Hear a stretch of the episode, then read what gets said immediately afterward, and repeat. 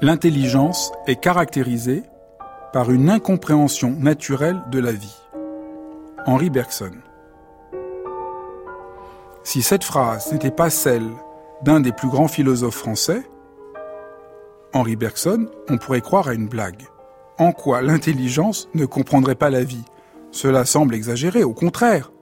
C'est elle, l'intelligence, qui nous fait sortir des réflexes primaires et des préjugés. Et c'est bien d'elle dont nous manquons dans notre monde. Mais que veut donc dire Henri Bergson? L'intelligence est caractérisée par une incompréhension naturelle de la vie. Pour le comprendre, partons de ce qu'est l'intelligence. Elle est ce qui ordonne, mais en ordre. Dans la diversité des phénomènes, elle nous fait découvrir des invariants, des lois. Elle permet de généraliser. Formidable. Cela nous donne la possibilité de développer notre connaissance du réel. Mais le problème est qu'en œuvrant ainsi, l'intelligence supprime la durée, le mouvement, la densité propre à notre expérience personnelle, celle que nous faisons dans la lumière de ce matin-ci.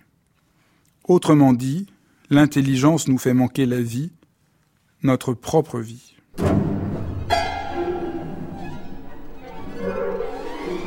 Vous arrive-t-il de vous ennuyer? C'est sans doute parce que vous êtes trop intelligent. Oui, vous m'avez bien entendu. Prenons un exemple. Vous allez déjeuner chez vos beaux-parents. À peine arrivé, vous savez déjà d'avance ce que vous allez manger, ce qui va se dire, et cela vous pèse. Avec votre intelligence, vous êtes en train de généraliser le repas.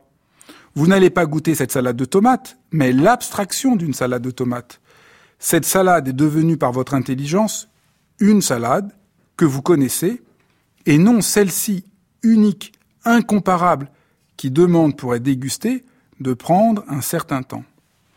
Si vous voulez que votre vie devienne plus palpitante, il faut mettre de côté votre intelligence et revenir à ce qui vous est le moins général, le moins mécanique, vos perceptions, vos émotions, vos sensations. Certes, cela demande de faire un effort pour passer de notre intelligence habituelle à cette expérience dense et unique mais cela vaut la peine.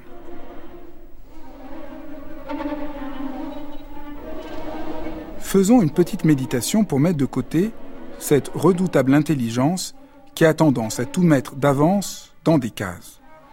Là, maintenant, ouvrez-vous tout simplement à la richesse de ce que vous êtes en train de vivre. Peut-être allez-vous remarquer avec netteté un détail que vous n'aviez jamais observé avant, par exemple, le motif de l'abat-jour ou de la moquette devant vous. Vous avez toujours vu cette lampe ou cette moquette, pourtant c'est la première fois de votre vie que vous la contemplez avec ce regard ouvert. Si vous voulez être heureux, c'est à lui, à ce regard toujours neuf, qu'il faut se confier.